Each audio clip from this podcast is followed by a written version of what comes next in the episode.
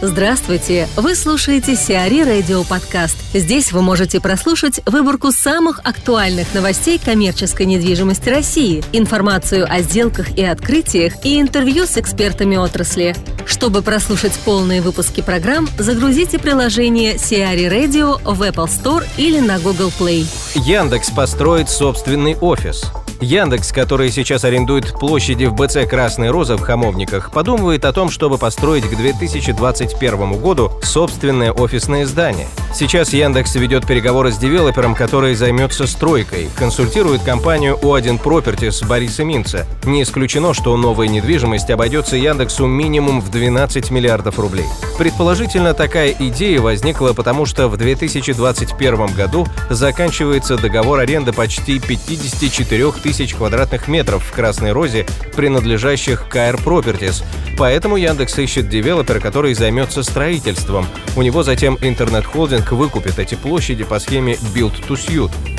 Яндекс не первый год ищет помещения для сотрудников. Три года назад компания продлила Skyr Properties договор аренды, увеличив арендуемую площадь в Красной Розе почти на 40%. А позже холдинг договорился о выкупе семи офисных зданий в деловом квартале, общей площадью 80 тысяч квадратных метров. В декабре 2016 года Яндекс объявил об аренде 10 тысяч квадратных метров в бизнес-центре «Аврора».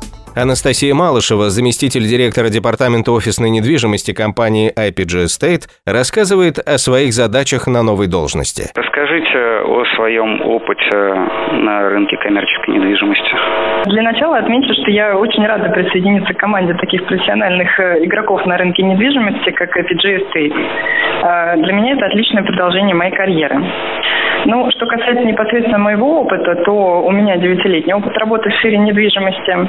А, мой первый бизнес-центр, а именно бизнес-центр «Авантаж» класса «Б+» в Приморском районе Санкт-Петербурга, я пришла на должность финансового директора в 2009 году. А, на тот момент у меня за плечами был опыт работы в банковском секторе, а именно в части анализа и планирования. И компании-собственнику требовался эксперт, который бы грамотно организовал управление финансовыми потока актива. А, а именно здание, которое было на тот момент в завершающей стадии реконструкции. Там, через полгода работы, я, помимо финансовой части, приняла на себя обязанности по продвижению объекта, а, по сдаче его в аренду. А, еще через некоторое время в дополнение стала и управляющим объекта. За год с небольшим объект площадью более 10 тысяч квадратных метров был заполнен на 99%, был сформирован оптимальный пул арендаторов, состоящий в том числе из крупных международных компаний.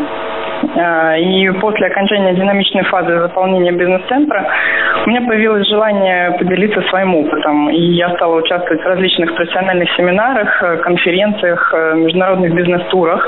А, и также возникло желание развиваться в профессиональной области, и я получила степень CPM. Это Certified Property Manager института IRM. А, после я присоединилась к филиалу компании IHI Benelux э, в Санкт-Петербурге, э, которому принадлежит э, имущественный комплекс на Невском проспекте. А, в его состав входит отель «Каринтия», Невский палац и коммерческий центр «Невский плаза». Я получила неоценимый опыт работы в иностранной компании. Пригодился английский язык. А, при моем участии там были заполнены свободные крупные офисные площади. Также я там получила новый опыт из заполнения торговых площадей. То есть это магазины, рестораны и галереи искусства даже были. А, позднее, учитывая весь мой предыдущий опыт, э, я была приглашена уже прямо на этапе реконструкции а, на должность заместителя исполнительного директора в Пономарев-центр. А, это бизнес-центр класса А в историческом центре города который состоит из двух зданий. И там мной была сформирована и проведена маркетинговая кампания и заключен ряд предварительных контрактов, в том числе и с международными компаниями. А, и вот, э, к моему счастью, и я искренне надеюсь, что и к счастью моих новых коллег, э, я в APG Estate, э, компании, занимающей одну из лидирующих позиций в сфере недвижимости. А можете рассказать, какие поподробнее, какие задачи будут перед вами стоять в новой компании? На новой должности заместителя департамента офисной недвижимости в планах заниматься увеличением клиентской базы компании, э, вести сделки по аренде и купле-продаже. Э, собираюсь также участвовать в консалтинговых проектах. IPG Estate для меня это новый опыт в сфере недвижимости, благодаря которому я смогу взглянуть под другим углом на процессы, происходящие на рынке. Э, ведь ранее я участвовала в сделке с позиции собственника, и у меня был сформирован определенный алгоритм действий понимание процесса. А теперь я консультант, и это уже совсем другой взгляд. И я надеюсь, что такой взгляд со стороны будет полезен также и для IPG Estate. И это даст нашей команде возможность рассматривать любую задачу под разными углами зрения, и такая синергия позволит действовать нам на новом, более высоком уровне. А вот если я вас спрошу про ситуацию на офисном рынке Петербурга, вы будете отвечать с точки зрения собственника или с точки зрения консультанта? Я, наверное, отвечу с обоих точек зрения. Вот, э, что сейчас вообще происходит, какие тренды вы, вы бы выделили? Ну, основные тенденции, на мой взгляд, как одновременные сложности э, происходящие, сейчас в том, что спрос э, на качественные коммерческие площади превышает предложение. И сейчас, ввиду такого дефицита, уже уверенно можно сказать, что сегодня это больше рынок арендодателя, а не арендатора, как, например, это было несколько лет назад. Э, ставки аренды продолжают незначительный, но рост. Это связано с тем, что объем ввода новых офисных площадей в разы меньше объемов за аналогичные периоды ближайших предыдущих лет.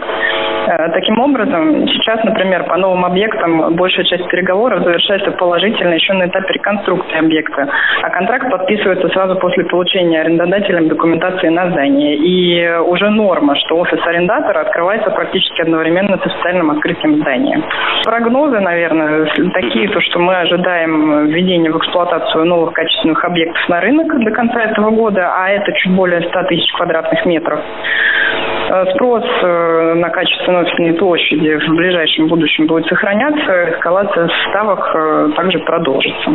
Вот когда вы говорите о спросе, о том, что он высокий, превышает предложение, это может привести к какому-то новому девелоперскому буму, скажем так?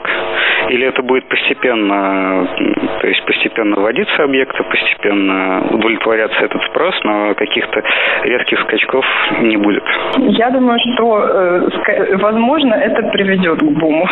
Не в ближайшем будущем, но, скорее всего, э, в определенный момент на рынке появится сразу э, много качественных площадей, как А, так и Б-класса. Ну, все, все так достаточно аккуратно об этом высказываются и в Москве, и в Петербурге. Но когда, как вы думаете, это может быть это в горизонте двух, там, трех, пяти лет? Я бы, наверное, взяла такой срок не слишком близкий, да, но может быть перспектива, ну, 3-5 лет. Угу. Хорошо, будем ждать и надеяться. Спасибо вам. Что Глоракс построит на Лиговском? Инвестиции Glorex Development в реализацию нового проекта на Лиговском проспекте составят порядка 40 миллиардов рублей. По замыслу девелопера, Лиговский Сити объединит несколько локаций Фрунзенского района, где будут сформированы жилые кварталы с комплексами бизнес-класса, а также общественно-деловой застройкой и социальной инфраструктурой. На сегодняшний день в состав Лиговский Сити входят четыре территории, принадлежащие Glorex Development и занимающие порядка 25 гектаров. Жилой комплекс «Первый квартал» реализуется на участке 2,8 гектара на Лиговском проспекте 271. Это проект бизнес-класса общей площадью более 160 тысяч квадратных метров с коммерческими площадями и подземным паркингом.